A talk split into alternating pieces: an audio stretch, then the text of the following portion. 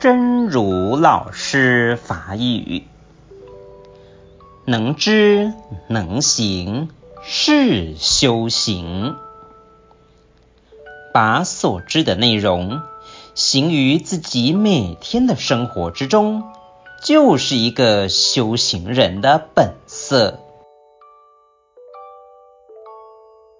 能知能行是修行。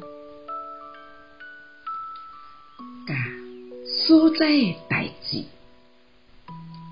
藏在家己每一天诶生活当中，这是一个修行人诶本分。